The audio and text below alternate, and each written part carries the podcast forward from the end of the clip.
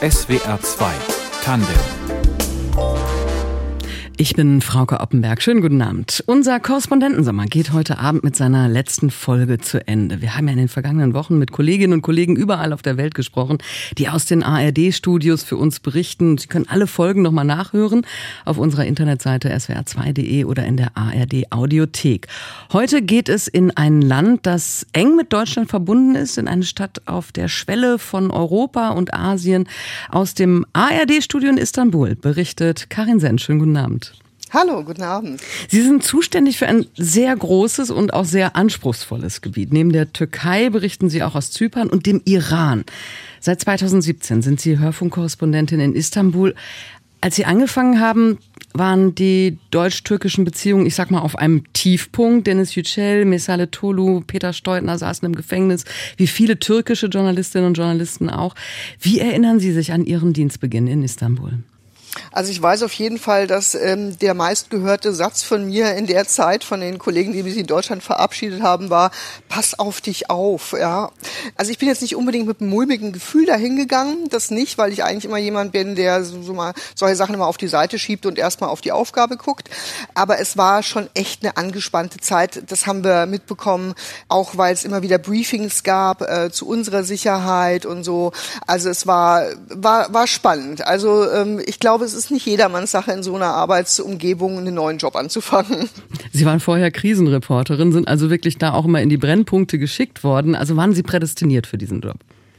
Das war eigentlich auch einer der Gründe, warum ich nach Istanbul geschickt wurde, weil ähm, ich bin jetzt nicht unbedingt jemand gewesen, der Türkei-Expertin war oder Iran-Expertin. Ich habe ähm, vorher schon ähm, im Nahen Osten gearbeitet, oft in Kairo auch, war in Saudi-Arabien, war im Libanon. Aber ähm, die Türkei an sich war jetzt nicht unbedingt mal ein Spezialgebiet. Aber zu der Zeit hat man sich eben auch dazu entschlossen zu sagen, eigentlich brauchen wir erstmal jemanden, der unter einem Druck arbeiten kann. Und den Druck gab es definitiv nach dem Putschversuch 2016 in der Türkei, also ein Jahr bevor ich angefangen habe zu arbeiten. Wie schwierig es für Sie war und ist, aus der Türkei oder auch dem Iran zu berichten. Darüber sprechen wir heute Abend, aber natürlich auch darüber, was diese Länder abseits des tagespolitischen Korrespondentenjobs so faszinierend macht. Yarınım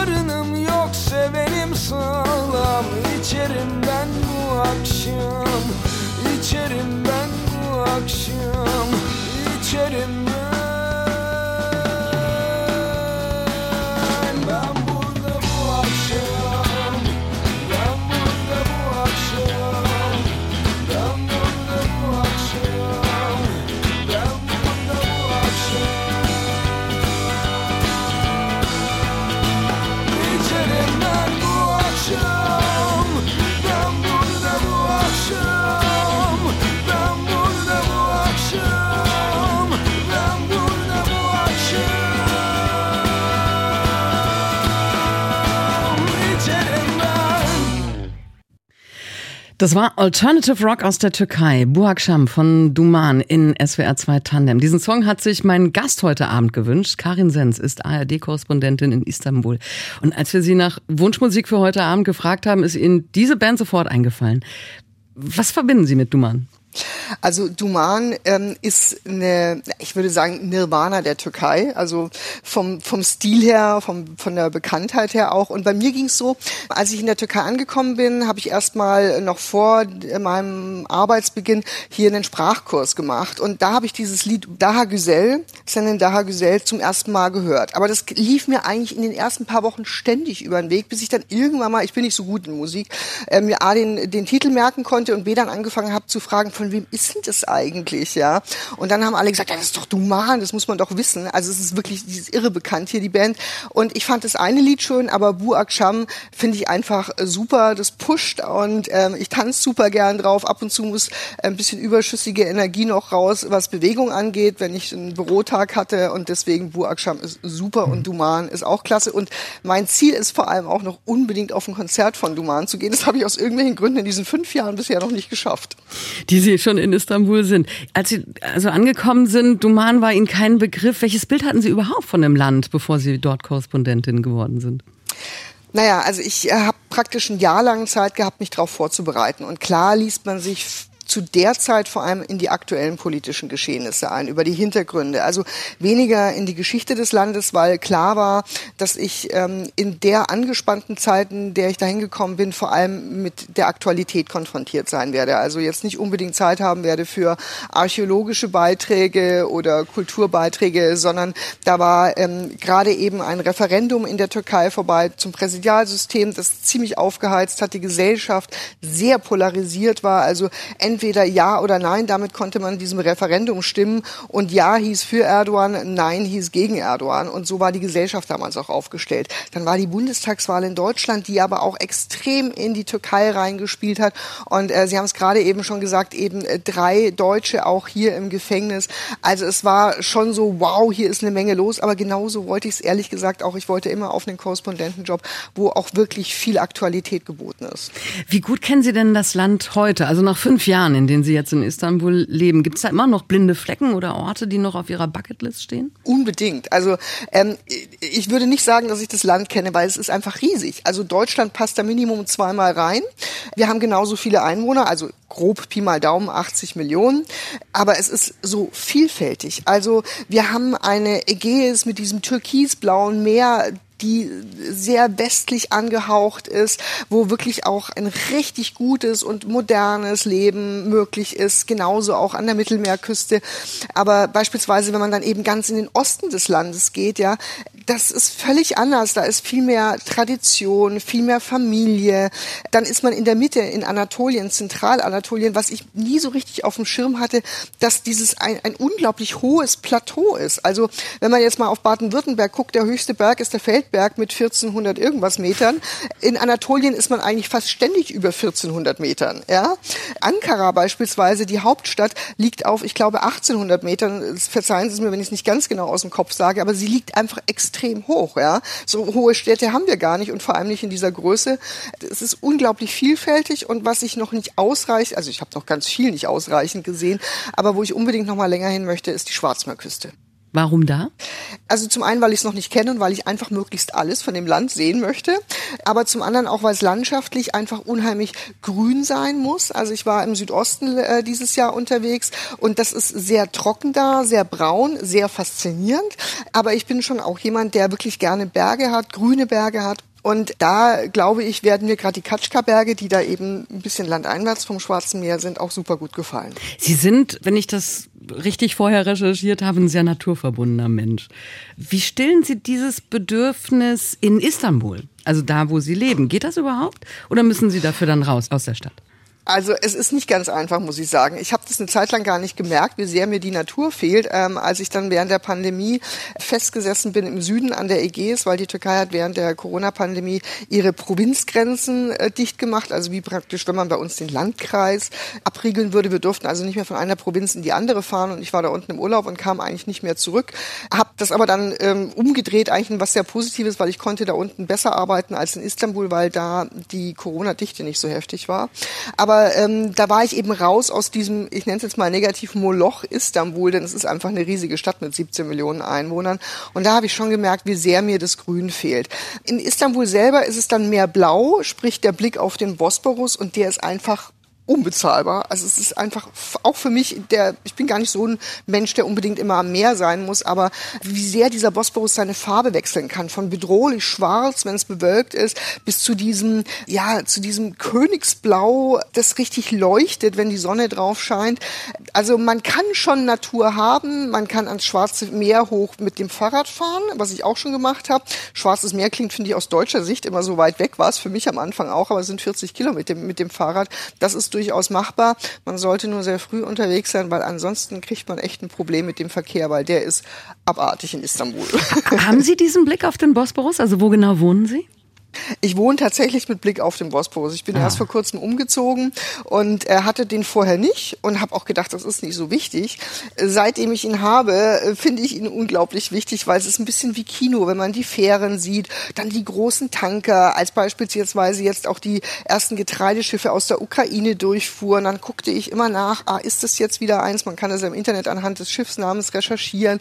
Also es ist schon toll. Viele Wohnungen haben hier Bosporusblick, weil man sich Istanbul so ein bisschen wie so ein Amphitheater vorstellen kann. Mit den vielen Bergen gibt es doch einige, die diesen Blick haben können. Also natürlich nicht bei 17 Millionen jeder, aber wenn man so ein bisschen Glück hat und natürlich auch, und das muss man auch sagen, das nötige Kleingeld, weil viele Türken sich eigentlich Istanbul gar nicht mehr leisten können. Also ich bin da schon privilegiert. Hm.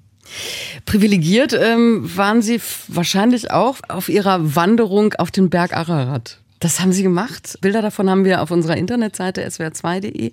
Da kann jemand mal, jeder mal schauen, wie das da oben aussieht. 5000 Meter, über 5000 Meter hat dieser höchste Berg der Türkei. Und oben liegt Schnee und da stehen sie auf diesem Bild. Wie war das? Also ich hatte mir das ehrlich gesagt nicht so vorgestellt, weil ich auch in den Alpen auf Gipfel gewandert bin und das war auch immer schön, ist immer toll.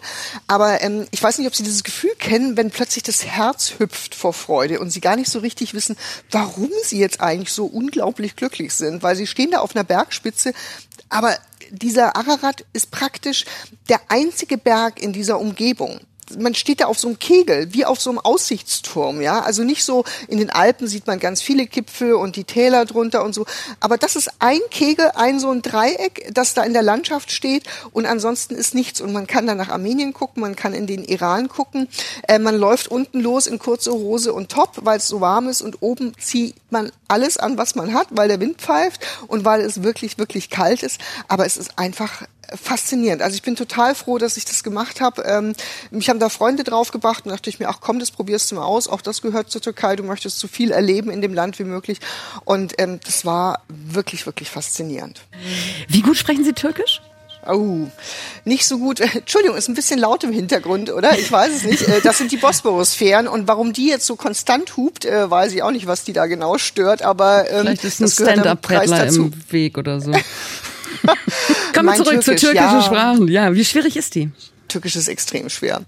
Also die Grammatik ist eine komplett andere äh, als die deutsche. Ich fange jetzt auch nicht an, das zu erklären. Es ist also was leicht ist, fast alles wird so ausgesprochen, wie es da steht. Das ist wirklich leicht und da habe ich mich drüber gefreut. Und es ist eigentlich eine mathematische Sprache, weil man alles an das Verb an Endung anhängt. Also man addiert es. Und mein Hirn funktioniert eigentlich auch mathematisch, nur leider nicht türkisch. Also es ist unglaublich schwer. Ich habe nie aufgegeben in den fünf Jahren zu lernen. Ich habe auch ständig Unterricht. Aber es ist eine Sprache und das finde ich faszinierend, weil für deutsche Ohren klingt die ja immer so nach viel Ü und bisschen komisch und nicht so besonders schön. Da klingt doch Französisch viel melodischer und so. Ich habe Türkisch wirklich auch vom, vom Sound her lieben gelernt. Also mhm. ich finde wirklich, dass es eine sehr schöne Sprache ist, aber vor allem auch die Art und Weise, wie sich die Menschen ausdrücken, ist manchmal schon äh, einfach toll. Aber was zur Grammatik dazu ist, es wird irgendwann von mir noch eine Serie geben, die nennt sich ein Ü kommt selten alleine, weil es gibt hier Worte, ich glaube, ich bin auf insgesamt sechs Üs in einem Wort gestoßen. Das hat mit der Grammatik zu tun tun, weil der Vokal, der wo vorne auftaucht, wird dann später hinten nochmal wiederholt. Aber ähm, da dachte ich mir, sowas muss ich irgendwann mal noch machen. Mhm. Wenn ich ein Wort mit zehn Üs gefunden habe, spätestens dann wird es eins geben. Nun heißt äh, die Sprache sprechen ja nicht, die Menschen zu verstehen. Wie schwierig ist das für uns Mitteleuropäer nachzuvollziehen, wie die Menschen in der Türkei ticken? Haben wir vielleicht auch ein verzerrtes Bild durch die vielen türkischen Migrantinnen und Migranten in Deutschland? Jein. Also klar sind viele der früheren Migranten Leute, die aus Anatolien gekommen sind. Witzigerweise hatte ich erst am Wochenende ein Gespräch mit einer Türkin, die lange in Deutschland auch gelebt hat und die sagte, ja, aber die, weißt du, das sind ja alles Anatolier und das sind ja gar nicht wir Türken. Das finde ich wird dem auch nicht gerecht. Also ähm, nur weil die aus einfacheren Verhältnissen teilweise gekommen sind, eben auch konservativeren Verhältnissen gekommen sind, wie manche andere, Jahre finde ich es nicht gut, sich so auszudrücken und es auch so einzuschätzen. Fakt ist aber, egal wo man im Land hinkommt, und das finde ich persönlich total wichtig und deswegen bin ich auch relativ oder sehr schnell hier angekommen, die Gastfreundschaft ist einfach umwerfend. Das ist mit Deutschland überhaupt kein Vergleich. Aufgeschlossen, gastfreundlich. Ähm, man schläft, wenn man irgendwo eingeladen ist und übernachtet da nicht auf der Couch, sondern das Ehebett wird geräumt, derjenige schläft auf der Couch und man selber schläft dort im Bett, das ist selbstverständlich. Und selbst wenn man eigentlich nichts zu geben hat an Essen und Co., es wird ein voller Tisch präsentiert. Das gehört einfach zu dieser Gastfreundschaft dazu. Und diese Wärme, die einem die Leute da entgegenbringen, das Interesse, die Neugier, die hat mich ab dem ersten Tag eingenommen und die fasziniert mich immer wieder und die freut mich auch total. Worüber man allerdings aus unserer Perspektive dann auch staunt, ist dieser große Zuspruch zu diesem autoritären Präsidenten Erdogan, der auch gerade wieder mal kräftig mit den Säbeln gerasselt hat, Griechenland gedroht hat. Wie ernst muss man solche Äußerungen, diese breite Brustäußerungen von Erdogan eigentlich nehmen? Also ich glaube, ich habe das Land fast nie ohne Wahlkampf erlebt. Gefühlt ist hier irgendwie immer Wahlkampf, aber wir haben nächstes Jahr wieder richtig Wahlen, Parlaments- und Präsidentschaftswahlen. Und äh, da würde ich jetzt dieses Getöse gerade mit Griechenland auch definitiv drunter einsortieren. Also nicht nur, weil äh, Griechenland und die Türkei haben immer, ich sag's mal, Gekappel im Laufe der Jahre gehabt. Ähm, es gab ja auch früher Kriege, also so ist es nicht. Aber ich erlebe auch viele Leute, die eine große Verbundenheit untereinander haben. Also die politische Ebene ist in der Türkei immer das eine. Das andere ist aber auch, wie die Menschen diese Dinge sehen. Und es gibt viele Türken, auch aufgrund ähm, des Bevölkerungsaustauschs von 1923, die sehr enge Bande in das jeweilige andere Land haben. Und ähm, das, glaube ich, kann man auch nicht durch so eine Haltung, wie Erdogan sie präsentiert, ähm, kaputt machen. Auf der anderen Seite, und das ist für einen Deutschen in vielen Ländern und auch in der Türkei befremdlich, also hier hängen ständig zu irgendwelchen Feiertagen, zu irgendwelchen Events äh, die Flaggen draußen, die türkische Flagge. Wir kennen es aus Amerika, wir kennen es aus Frankreich. Und die türkische Flagge bedeutet aber in der Türkei nicht, dass man hinter Erdogan steht, sondern erstmal ist es ein Nationalstolz. Und der ist oft für einen Deutschen wirklich schwierig zu verstehen. Auch diese Verbundenheit zu Atatürk beispielsweise, der für ganz andere Werte steht wie Erdogan. Der Staatsgründer ähm, der Türkei. Der Staatsgründer, ganz genau, der Staatsgründer Atatürk, der hier von ganz vielen verehrt wird wirklich verehrt wird. Und wenn ich diese Verehrung nicht teile, gucken die auch manchmal so ein bisschen irritiert. Dann sage ich, wisst ihr Leute, die Deutschen haben ein Problem mit einem Führer und mit einem Personenkult. Und dann, hm, ja, okay, aber Atatürk ist ja ganz anders. Ja. Hm. Aber mir persönlich fällt das wirklich schwierig, auch dieser Nationalismus, egal von welcher politischen Richtung man kommt, der Nationalismus ist in der Regel sehr groß geschrieben. Und das ist für mich manchmal befremdlich. Da tue ich mich schwer. Hm. Wirtschaftlich hat die Türkei derzeit schwer zu kämpfen mit der Inflation, die bei über 80 Prozent mittlerweile liegt. Wie sehr beeinträchtigt das ähm, das Leben der ganz normalen Menschen? Also wie ist die Stimmung derzeit im Land? Mhm. Also offiziell 80 Prozent, inoffiziell, es gibt so eine Expertengruppe, die vom Doppelten ausgehen. Also wir müssen also die Deutschen 8, 10 Prozent, je nachdem, dagegen halten. Und dann sind wir hier bei 160 Prozent. Das heißt, jedes Mal, wenn ich in den Supermarkt gehe, ich trinke sehr viel Milch, kann immer gucken, wie der Preis für die Milch steigt und sich teilweise auch eben fast verdoppelt. Für mich ist es machbar, aber ich frage mich bei vielen Türken, wie schafft ihr das denn noch? Also der Mindestlohn liegt bei 300, 350 Euro im Monat. Der Liter Milch kostet aber knapp einen Euro. Also so viel wie in Deutschland auch. Nur der Mindestlohn sind 350 Euro. Dafür bekommt man auch keine Wohnung mehr im Zentrum von Istanbul gemietet. Das ist alles nicht mehr machbar. Eine Erklärung ist, dass Familien sich untereinander helfen. Also ich habe hier eine Zirkulation von Geld erlebt. Der, der welches hat, gibt es dem, der keines hat. Und das ist auch nicht so, dass dann da ein Schuldschein ausgestellt wird oder man sagt, aber bis da und dahin musst du mir das wieder zurückzahlen, sondern dieses Geld geht zum nächsten und dann ein anderer hilft einem dann selber mal wieder. Also es mhm. muss gar nicht unbedingt derjenige sein, der dann in deiner Schuld da steht. Das ist das eine, aber ich habe auch irgendwann mal verstanden, warum Türken ihr Geld beispielsweise eben nicht auf Sparkonto legen. Weil wir eine Inflation von 80 bis 100, 160 Prozent haben. Das heißt, wenn die jetzt ihr Geld auf Sparkonto legen, dann ist es einfach in ein paar Monaten deutlich weniger wert. Es macht einfach keinen Sinn. Also gebe ich es auch lieber dem, der es gerade braucht und hoffe, dass mhm. ich von, von dem anderen was bekomme, wenn ich es brauche. Also die Denke ist eine völlig andere, wie beispielsweise im Schwäbischen oder sowas. Ähm, ist auch für mich am Anfang und immer noch teilweise schon befremdlich. Aber ich lerne. Wie stark ist unter diesen Umständen derzeit die Opposition im Land? Ja, sie versucht sich aufzustellen und vor allem eben als Opposition aufzutreten. Also ähm, die stärkste Oppositionspartei ist CHP, die alleine versucht, sie versucht jetzt gerade eben einen Kandidaten zu finden, der aber von anderen Oppositionsparteien mitgetragen wird. Und ich glaube, im Moment wird Erdogan sowieso in den Umfragen sehr als chancenlos bezeichnet, die Wahl zu gewinnen. Aber wie gesagt, die Wahl ist erst nächsten Sommer. Da kann auch eine ganze Menge passieren.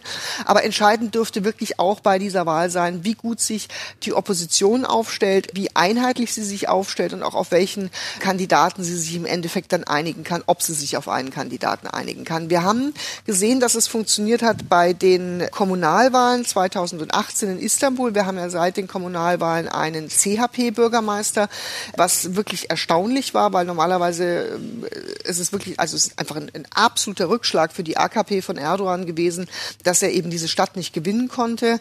Aber da hat eben auch die Opposition zusammengearbeitet und ähm, dann sind wir mal gespannt, ob das eben mhm. auch bei den Präsidentschafts- und Parlamentswahlen so funktioniert. Zu Ihrem Berichtsgebiet als ARD-Korrespondentin gehört auch der Iran. Und über den sprechen wir gleich weiter nach einem Musikwunsch von Ihnen.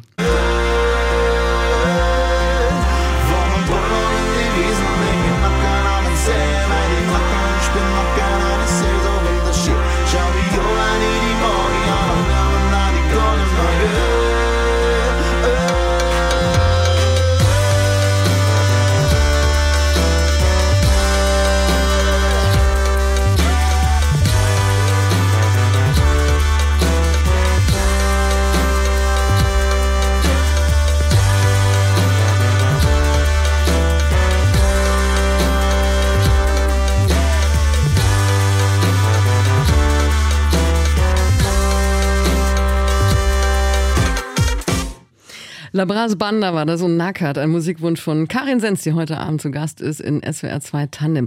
Labras Banda, eine Band, die aus Bayern kommt, aus ihrer Heimat, Frau Senz, aber die sie mit dem Iran verbinden. Warum das? Ja, das war einfach ein ganz, ganz toller Moment. Ich war, durfte das erstmal Teheran verlassen, weil das im Iran alles nicht so ganz einfach ist und das war auch noch zu Corona-Zeiten, wo Reisen sowieso auch im Iran eingeschränkt war. Und wir sind mit dem Auto nach Isfahan im Süden gefahren, eine wunderschöne Stadt. Und auf dem Rückweg, also es war mein Producer und unser früherer Producer und ich, wir waren im Auto und äh, wir haben einfach Musik gehört. Und jeder hat praktisch aus seinem Land Musik gespielt, aber auch ähm, aus anderen Ländern, wo uns die Musik gefällt gefällt. Und ich habe dann teilweise türkische Musik gespielt, also Duman, was wir vorhin gehört haben, weil die Türkei auch ein Stück weit mein Land geworden ist, nachdem ich hier lebe. Aber ich habe eben auch dann ähm, Labras Banda gespielt, ja. Und ich fand, äh, was ihnen auch gefallen hat, also fanden sie total super. Aber ich fand einfach diesen Moment so abgefahren, durch den Iran auf einer Straße zu fahren, bayerische Musik zu hören und wir haben mitgesungen und es war einfach so ein unbeschwerter Moment in einem Land, das, glaube ich, für deutsche Ohren und Augen so völlig das Gegenteil ist von unbeschwert. Hm. Aber diese Momente gibt es in dem Land, die gibt es für Iraner auch und in dem Moment eben auch für mich und meine Kollegen. Also dieses riesige Land, der Iran, gehört neben der Türkei auch ein riesiges Land und Zypern auch ein schwieriges Land äh, oder eine schwierige Insel, äh, die zu zwei Ländern gehört, zu Ihrem Berichtsgebiet als ARD-Korrespondentin. Das könnten Sie höchstwahrscheinlich nicht bewältigen ohne eben einheimische Informanten, sogenannte Stringer. Wie schwierig ist es im Iran, Kontakte zu Einheimischen herzustellen? Wie gut sind Sie in Istanbul da informiert über die Lage im Iran? Also klar, ohne unseren Mitarbeiter würde ich viel weniger mitbekommen. Es gibt natürlich Quellen, also Twitter ähm, ist einfach in der Türkei und im Iran extrem wichtig, noch deutlich wichtiger als in Deutschland als Informationsquelle. Aber auch eine Einschätzung zu bekommen, die iranische Denkweise ähm, übersetzt zu bekommen, sage ich jetzt mal, ja, das ist für uns unglaublich wichtig, weil ich sag mal, das schon komplett anders ist wie die deutsche Denkweise. Und wenn ich dann manchmal Sachen frage, aber warum ist denn das so und das verstehe ich nicht und das müsste doch eigentlich, dann nimmt sich mein Producer schon Zeit und holt auch mal aus und ähm, erklärt es. Und das ist für mich wirklich immens wichtig, Zusammenhänge auch dann zu verstehen. Mhm. Kontakt zu Iranern zu kriegen ist nicht schwer, weil dieses Land ähnlich gastfreundlich und die Menschen ähnlich gastfreundlich sind wie die Türken, also mindestens genauso. Schwieriger wird es, wenn wir sie für Geschichten gewinnen wollen, weil da schon auch immer wieder viel Angst mitschwingt und auch teilweise auch berechtigte mhm. Angst. Sie waren in diesem Jahr schon mehrfach im Iran. Worüber haben Sie berichtet? Welche Geschichten haben Sie erzählt? Also klar, die Politik schwingt immer mit. Wir haben ja die Verhandlungen über das internationale Atomabkommen, das wiederbelebt werden soll. Die finden zwar in Wien statt, aber natürlich haben sie die größte Bedeutung für die Menschen im Land. Das ist immer ein Thema. Die Inflation, die auch im Iran horrend ist, ähm, da sind äh, die Preise in den letzten Jahren wirklich extrem gestiegen. Der Mindestlohn ist noch mal unter dem in der Türkei. Also äh, da frage ich mich noch mehr, wie die Menschen überleben, aber denen geht es auch noch mal schlechter. Also das kann man definitiv sagen. Aber ich versuche versuche auch immer einen Blick abseits der großen Themen draufzulegen. Also das, was wir eh überall in den Medien lesen, was Raisi, der Präsident, gesagt hat, oder Khamenei, der oberste Führer oder so, das ist wichtig, aber ich finde, es ist auch wichtig, sage ich mal, diesen Vorhang auf die Seite ziehen zu können, wenn ich da bin. Mhm. Also ich habe zum Beispiel jetzt eine Geschichte gemacht mit einer jungen Reiseführerin, die in Yas, das ist eine wunderschöne Wüstenstadt, lebt und arbeitet, ähm, wie die ihr Land erlebt und dann ist sie auch noch Zarathustrierin, also sprich, das ist eine ganz, ganz alte Religion, die mit dem Islam nichts zu tun hat, die aber im Iran auch geduldet ist. Mit ihr habe ich sprechen können. Ich habe mit einem jungen Mann gesprochen, der das ähm, Haus seiner Großeltern auch in Jast als Hotel umgebaut hat, als ein kleines Boutique-Hotel. Also sprich, es gibt junge Menschen, die in diesem Land sich eine Existenz schaffen und da auch investieren und sagen, ich bleib da, auch wenn ich überhaupt nicht teile, was diese Regierung hm. macht, aber trotzdem ist es mein Land, meine Heimat. Aber Sie haben dann offenbar auch Zukunftsvisionen, also eine Vision von diesem Land, wie sie in Zukunft aussehen soll, wenn Sie denn da bleiben und sich da was aufbauen. Ich glaube, sie versuchen sich Nischen zu schaffen, denn was mir schon auch bei vielen begegnet, ist eine ganz tiefe Depression. Also dieses Gefühl, dass das Land ähm, nicht mehr weiterkommt. Im Gegenteil, dass es auch teilweise Rückschritte macht. Ganz extrem war das, ich war letztes Jahr zu den Präsidentschaftswahlen im Iran, als ähm, der ultrakonservative Kandidat Raisi gewählt wurde. Zuvor hatten wir Rouhani, der aus dem moderat, aber auch konservativen Lager kam. Und da habe ich auch bei vielen Bekannten gemerkt, dass die noch tiefer in so eine Depression rutschen. Also so nach dem Motto, jetzt hilft uns gar nichts mehr, das wird nicht besser, dass so der letzte Funken Hoffnung weg ist. Mhm. Ähm, das erlebe ich bei vielen und natürlich wollen viele auch das Land verlassen. Also es gehört auch dazu, ja. Aktuell macht der Iran Schlagzeilen, weil äh, zwei lesbische Aktivistinnen zum Tode verurteilt wurden. Das ist wirklich das erste Mal, dass Frauen wegen Korruption auf Erden, wie das in der Scharia, glaube ich, heißt, ähm, also wegen ihres Lesbischseins zum Tode verurteilt wurden. Wie schwierig ist es für Menschen, die eben nicht nach den Vorstellungen der Mullahs leben, im Iran zu überleben? Das Leben findet im Privaten statt die Menschen feiern auch. Es gibt auch Alkohol im Iran, obwohl der eigentlich streng verboten ist. Aber viele Menschen trinken zu Hause Wein, der irgendwo hergestellt wurde ähm, oder auch anderes. Also es gibt all das, aber hinter verschlossenen Türen.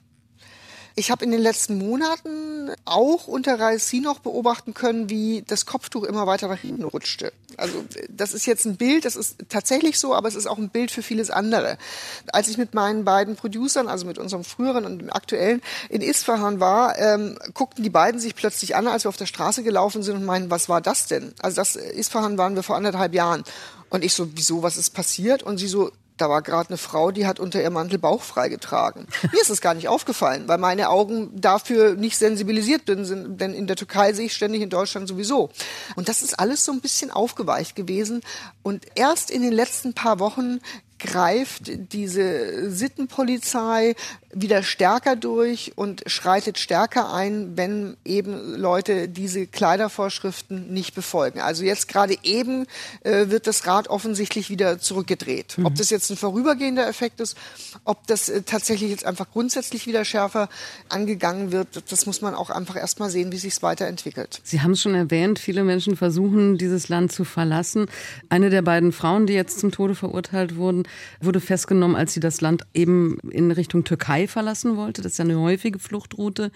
Die Türkei hat allerdings ihre Grenze zum Iran mittlerweile ja gesichert mit einer über 140 Kilometer langen Betonmauer. Ist die Türkei der Gatekeeper für die EU? Ich würde schon sagen, ja. Es gibt ja dieses Flüchtlingsabkommen von 2016, wo man im Endeffekt gesagt hat, wir geben der Türkei Geld, aber dafür bleiben die Flüchtlinge auch in der Türkei. Man muss sich vorstellen, dass hier im Land mindestens vier Millionen Flüchtlinge leben. wahrscheinlich eher mehr. 3,6 davon sind Syrer nach offiziellen Zahlen. Auch da könnte die Zahl eventuell noch höher sein. Ich habe gesagt, die Einwohnerzahl ist etwa genauso groß wie in Deutschland, aber die wirtschaftliche Situation in der Türkei ist deutlich schlechter. Die Stimmung ist gekippt, definitiv, mit der verschärften wirtschaftlichen Situation. Weil eben jetzt inzwischen ist es eine massive Konkurrenz auf dem Wohnungsmarkt, was billige Wohnungen angeht, also billigste Wohnungen angeht, was simple Jobs, harte Jobs angeht. Das hat sich extrem entwickelt und deswegen ist Erdogan inzwischen auch massiv unter Druck, dass eigentlich die Syrer in ihr Land zurückkehren müssen. Wie ist es heute? Wie hat sich die Türkei in den fünf Jahren, die Sie dort leben, verändert und wie haben sich Ihre Arbeitsbedingungen in der Zeit verändert? Also klar, seitdem Dennis Yücel, Meschale Tolu und auch Peter Steutner nicht mehr im Gefängnis sind und ähm, auch das Land verlassen konnten, also ich glaube, keiner von ihnen sollte im Moment zurückkommen weil man doch nicht so ganz genau weiß, was dann tatsächlich passieren wird. Aber seitdem ist schon die Lage auch so ein bisschen entspannter. Also das, das würde ich schon sagen. Jetzt ist natürlich für mich auch schwierig zu beurteilen, ist es so, weil ich das Land ein bisschen lesen gelernt habe, also sprich ähm, auch Sachen besser einschätzen kann, dass ich da den Druck nicht mehr so spüre, liegt es tatsächlich eben auch dran, dass die drei aus dem Gefängnis sind, weil es ist natürlich schon so, dass auch türkische Journalisten immer noch einen immensen Druck haben. Also es mhm. sind auch immer noch türkische Kollegen im Gefängnis. Also der Druck auf sie hat sich überhaupt nicht verringert. Oder aber ist es vielleicht auch so, weil äh, ich im Iran arbeite und da das Arbeiten deutlich schwieriger ist. Hm. Ja, also ähm, das merke ich einfach, wenn ich aus dem Iran zurückkomme, dann fühle ich eine gewisse Entspannung, wenn ich in die Türkei komme. Und das ging mir früher so, wenn ich von der Türkei nach Deutschland geflogen bin. Fühlen Sie sich nach fünf Jahren in Istanbul zu Hause? Oder bleibt man da als deutsche Korrespondentin auch immer die Fremde, die ja schon aus beruflichen Gründen Distanz wahren muss? Nee, ich fühle mich echt zu Hause ich bin, glaube ich, jemand, man kann mich immer irgendwo hinstellen und dann laufe ich einfach los, ja. Und das ist in Istanbul oder in der Türkei auch so. Ähm, die Sprache ist natürlich ein Grund, warum ich mir immer noch schwer tue, jetzt ähm, rein türkische Freunde zu finden. Aber auch das habe ich im Laufe der Jahre geschafft und auch keine Journalisten, sondern Leute, die auch nicht in Istanbul wohnen. Ich bin also aus meiner Bubble, wenn ich in den Süden runterfahre zu meinen Freunden dort komplett raus, was ähm, eben Deutsch-Türken angeht, aber eben auch Journalisten angeht. Bin da wirklich in einem komplett anderen Umfeld, was mir auch gut tut, einfach um die Lebensrealität zu sehen. Das sind alles keine wohlhabenden Türken, mit denen ich da befreundet bin. Da lerne ich einfach auch viel über das, sage ich mal, das normale Leben auch in der Türkei. Ich mag das Essen, ich mag, äh, weil wir auch das gerade eben dieses Lied gehört haben, das ist sehr bekannt und ähm, wenn das irgendwo läuft, dann singen die Leute mit. Also das ist wie wenn bei uns irgendwie so ein alter Schlager läuft und ähm, die Leute so ein bisschen mitsingen und mitwippen. In der Türkei, wenn solche Lieder laufen, dann singt die Kneipe im Zweifelsfall mit. Ja, das ist also äh, die, dieser dieser, Schatz an alten Liedern, die jeder kennt, ist in der Türkei riesengroß. Und auch wenn das Leben noch so hart ist, der politische Druck noch so hart ist, die Menschen können hier immer feiern. Also das ist für mich faszinierend, ja. Und das heißt nicht, dass die das alles nicht so ernst nehmen, aber sie behalten sich dieses Recht oder ich weiß gar nicht, wie man es formulieren soll, aber dieses kleine Glück immer, das behalten die sich. Nun sind Korrespondenten ja immer auf Zeit in einem Land. Ähm, sie werden in zwei Jahren wahrscheinlich die Türkei dann wieder verlassen müssen. Was wird Ihnen fehlen? Alles. Also bis auf äh, viel Verkehr und wenig Natur in Istanbul, glaube ich, ähm, wird mir fast alles fehlen. Die Wärme. Also ich, äh, wenn ich in Deutschland unterwegs bin, ich meine, ich, ich wohne in Karlsruhe in Deutschland, ich liebe den Schwarzwald, ich liebe die Alpen, aber ähm, ich, die Wärme ist hier schon nochmal was anderes äh, vom Wetter her, aber auch von dem, was die Menschen ausstrahlen. Wenn ich manchmal in den Zug in Deutschland eingestiegen bin und dann sehe ich so ein bisschen diese mürrischen Gesichter und dann denke ich mir manchmal, warum seid ihr so mürrisch? Ähm, auch wenn es euch manchmal finanziell nicht gut geht, geht es euch meistens noch besser wie den Menschen hier.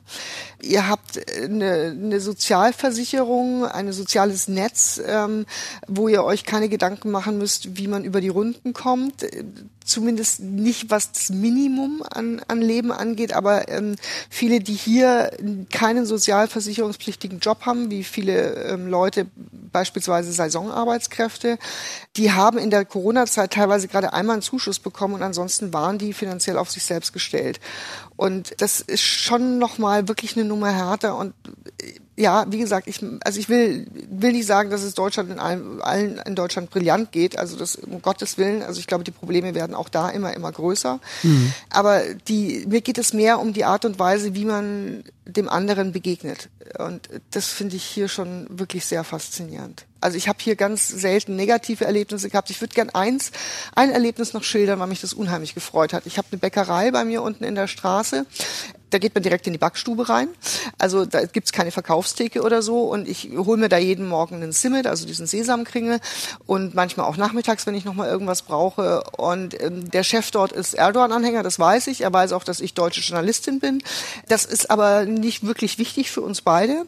Und ich bin mal von so einer Umfrage zurückgekommen. Da hat's geregnet, da war es kalt, ich war klatschnass, ich war ein bisschen dreckig und so. Und kam dann und wollte mir nur noch schnell ein Simmet holen auf dem Weg ins Büro. Und dann hat er gesagt, hat er mir einen Stuhl hergezogen, da konnte ich auch noch überhaupt nicht gut Türkisch, hat mir einen Stuhl hergezogen, hat ein Papier draufgelegt, dass ich nicht dreckig werde, weil der Stuhl ein bisschen schmutzig war vom Mehl und so, hat seinen Heizstrahler rangezogen und mir einen heißen Tee eingeschenkt. Und ganz ehrlich, stellen Sie sich vor, eine türkische Frau, die in Deutschland in die Backstube kommt, dreckig ist, nass ist, kein Wort Deutsch spricht, würde man der so begegnen? Ich würde es mir wünschen, es gibt sicher einzelne Bäcker, die sagen, na klar, mache ich das. Ich würde mir wünschen, dass es in Deutschland so eine Art, äh, mit Menschen umzugehen, auch mehr, mehr vorhanden ist. Ja. Mhm. Also es ist einfach eine Mentalitätsgeschichte. Karin Sens ist ARD-Korrespondentin in Istanbul und war heute Abend mein Gast in SWR 2 Tandem. Vielen Dank für Ihre Einblicke in ein Land, das uns ähm, ja scheinbar bekannt, aber doch so fremd ist.